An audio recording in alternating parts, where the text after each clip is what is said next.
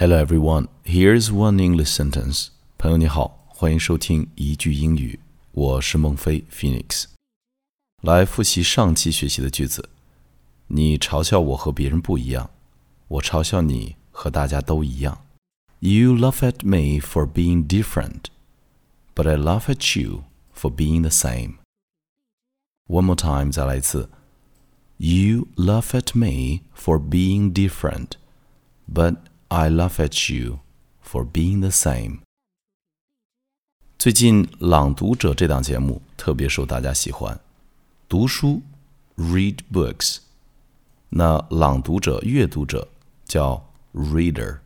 今天这句话叫做：阅读的人在临终前经历了一千种人生，从不阅读的人只经历一种人生。来看这个句子如何表达：A reader lives a thousand lives before he dies. The man who never reads lives only one.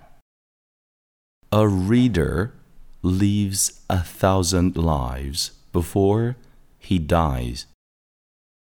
The man who never reads lives only one. 好，我们正常速度来一遍。A reader lives a thousand lives before he dies. The man who never reads lives only one. One more time. A reader lives a thousand lives before he dies. The man who never reads lives only one.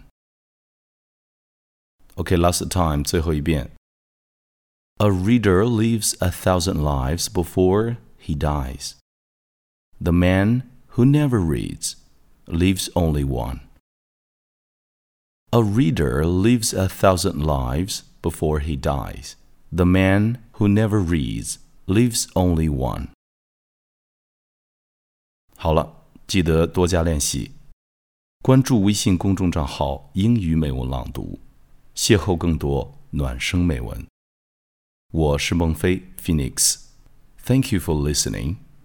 Good night.